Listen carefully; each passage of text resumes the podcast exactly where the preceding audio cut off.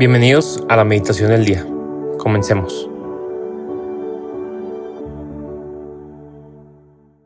En el nombre del Padre, y del Hijo, y del Espíritu Santo. Amén. Espíritu Santo, te pedimos que vengas a nosotros en este día. Ilumina nuestra mente, fortalece nuestra voluntad, enciende nuestro corazón Haz lo que tú consideres necesario dentro de nosotros para poder salir renovados, habiéndonos encontrado una vez más con Dios, con su amor infinito hacia nosotros. Hoy, sábado 12 de agosto, reflexionaremos en el Evangelio según San Mateo, capítulo 17, versículos 14 al 22. En aquel tiempo, al llegar Jesús a donde estaba la multitud, se le acercó un hombre que se puso de rodillas y le dijo, Señor, ten compasión de mi hijo. Le dan ataques terribles. Unas veces se cae en la lumbre y otras muchas en el agua. Se lo traje a tus discípulos, pero no han podido curarlo. Entonces Jesús exclamó, ¿Hasta cuándo estaré con esta gente incrédula y perversa? ¿Hasta cuándo tendré que aguantarla? Tráiganme aquí al muchacho. Jesús ordenó al demonio que saliera del muchacho y desde ese momento éste quedó sano. Después, al quedarse solos con Jesús, los discípulos le preguntaron, ¿por qué nosotros no pudimos echar fuera a ese demonio? Les respondió Jesús, porque les falta fe. Pues yo les aseguro que si ustedes tuvieran fe, al menos del tamaño de una semilla de mostaza, podrían decirle a ese monte, trasládate de aquí para allá, y el monte se trasladaría. Entonces nada sería imposible para ustedes. Palabra del Señor, gloria a ti, Señor Jesús. Bien, entramos entonces a meditar sobre este texto en este día sábado, en el que probablemente no tenemos quizá nuestras ocupaciones habituales de estudio, de trabajo, y nos encontramos con un evangelio en el que Cristo parece que nos, interpela, incluso podríamos decir que nos, nos regaña, nos llama la atención, sobre un tema muy concreto, que es el tema de la fe. Y vamos a ver, porque en este Evangelio hay varios personajes que vale la pena profundizar, analizar quizá un poquito más para que nos iluminen en nuestra vida. Lo primero, bueno, lógicamente Jesús se acerca, ¿no? Va donde estaba la multitud y llega este hombre, que no sabemos su nombre, y se pone de rodillas ante él y parece que le suplica un poco desesperado, ¿no? Le dice, Señor, ten compasión de mi hijo y le dice lo que le pasa, ¿no? Que se cae en el fuego, en el agua. Se ve que el hijo pues está fatal. Eh, luego sabemos que, que era porque tenía un demonio dentro, ¿no? Eh, y este hombre además le dice a Jesús que él ya había intentado, digamos, corregir esta situación llevándole su hijo a sus discípulos, ¿no? Pero que sus discípulos no pudieron curarlo. O sea, este pobre hombre acudió a esas personas que tenían que ser una mediación y estos hombres que eran esta mediación, los discípulos, no pudieron.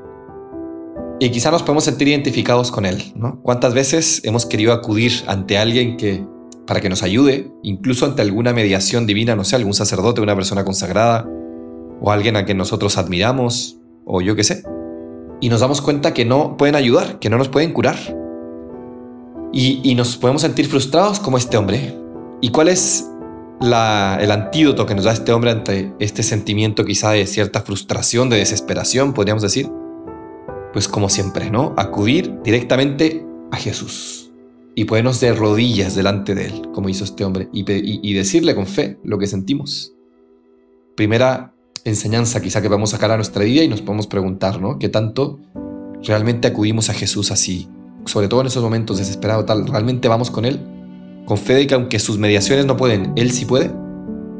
Y después viene esta respuesta de Jesús un poco agresiva, si queremos verlo así, que nos llama la atención, ¿no? Y, y Jesús se queja, ¿no? ¿Hasta cuándo aguantaré esta gente incrédula? Eh, como diciendo, Jesús parece como también todavía mucho más frustrado, quizás hasta enojado. Pero bueno, dice, bueno, pero está bien, tráiganmelo, ¿no? Al muchacho. Y le dice al demonio que salga y queda sano, ¿no? Como tan fácil, ¿no? ¿Y, y qué podemos sacar de conclusión un poco esto, ¿no? Como este Jesús, no sé, yo me imagino que está haciendo milagros, que está predicando, que está, o sea, haciendo todo, ¿no? Hay otro pasaje donde le preguntan, oye, ¿y, qué, qué, argumento nos das para creer en ti, ¿no? Y Jesús dice, miren, si no creen en mis palabras, que bueno, ok, es que tienen tantos argumentos, o sea, dice, lean las escrituras, las escrituras hablaban de mí, las profecías, tal. O vean los milagros, o sea, es que, ¿cómo? O sea, ahí está. que Y, les da varios argumentos como diciendo es que es tan evidente y, y a veces nos pasa así, que somos como esa generación incrédula. Y tenemos a Jesús ahí, hemos experimentado tantas veces a Jesús, pero luego se nos olvida, nos dejamos engañar por ese demonio que está ahí dentro, ¿no? Que no sale, eh, haciendo también la, analogía con este hombre, ¿no? Endemoniado. ¿Podemos ser nosotros ese hombre endemoniado? Que, quizá, aunque el demonio no está presente de una manera quizá como la tenía ese hombre, quizá sí está presente de otras maneras, con sus tentaciones, con sus mentiras que nos dice todos los días, con, esa lucha que Él hace todos los días dentro de nuestro corazón por alejarnos de, de Dios, del amor de Dios, ¿no? Y después los discípulos le preguntan a Jesús, otra figura, ¿no? Los discípulos, los que no pudieron echar al demonio, ¿no? Los discípulos le preguntan, no sabemos con qué actitud o qué buscaban, ¿no? Pero le preguntan, oye, ¿por qué no pudimos, ¿no? Y fíjense qué importante lo que responde Jesús, porque les falta fe. Hay una palabra que a mí reconozco que no me gusta, pero que se usa mucho hoy, en día, eh, que podríamos aplicar quizá, como digo, guardando las distancias, ¿no? Pero los discípulos no pudieron echar a los demonios, pero no porque les faltara, por así decir, el poder, porque no, no porque no estuvieran empoderados, si queremos decirlo así. Porque sí que lo estaban, y Jesús ya les había dado esa, esa facultad, ese poder, por así decir. Quizá con un lenguaje más angélico podríamos decir que les, les había dado, bueno, el espíritu y les había hecho partícipes de su misión, digámoslo así, ¿no? Y por lo tanto les había dado este poder en concreto de expulsar demonios. Y Jesús le dice, pues que es porque no tienen fe, o sea, como diciendo es que ustedes podrían expulsar a los demonios, ustedes, yo, yo estoy con ustedes, yo les he dado este poder. Pero, eh, pues parece que eso que les falta fe, se les olvida que soy yo el que actúa, ¿no? Se les olvida que yo estoy con ustedes, que, conmigo sí pueden, ¿no? Y claro, ven el demonio y se espantan y tal. Entonces, creo que hoy también nos podemos identificar, bueno, con este, con este hombre que va de rodillas a, pedirle a Jesús, podemos identificarnos con el endemoniado mismo y también con los discípulos, ¿no? Como a veces decimos que, Señor, ¿por qué no podemos? ¿Por qué no supero este pecado? ¿Por qué? Y ahí tú puedes preguntarte, ¿no? ¿Cuál es ese demonio que no puedo echar de mi vida? Que está ahí, dando lata y que a veces incluso hasta pone en riesgo mi vida casi. O por lo menos mi vida eh, sobrenatural, digámoslo así, ¿no? En el, en el espíritu. Y Jesús nos dice, oye, que no te falte fe, recuerda que soy yo, ¿no? Recuerda que soy yo el que lo hago.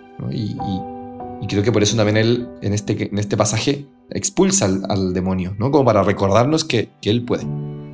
Bien, eh, dejemos un momento de reflexión, de oración, de encontrarnos con Jesús. Tenemos estas preguntas para nuestra reflexión y sobre todo, hagamos este acto de fe, este acto de confianza en Él.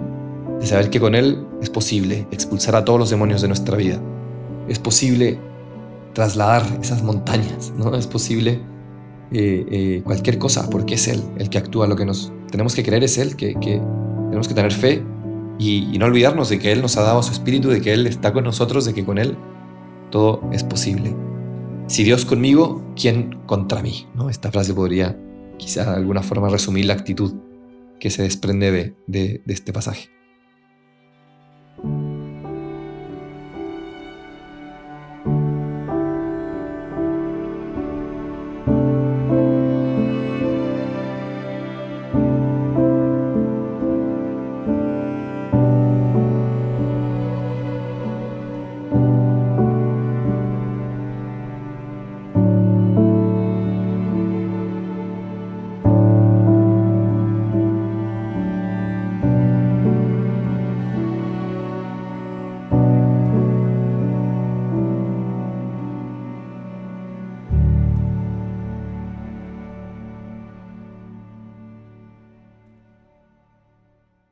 Damos gracias, Señor, por todos los beneficios, a ti que vives y reinas por los siglos de los siglos. Amén. Cristo, Rey nuestro, venga tu reino. María, Reina de los Apóstoles, enséñanos a orar.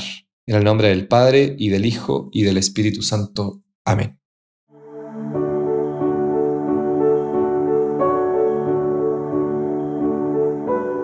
Permanece meditando lo que más te haya llegado al corazón. Nos escuchamos mañana.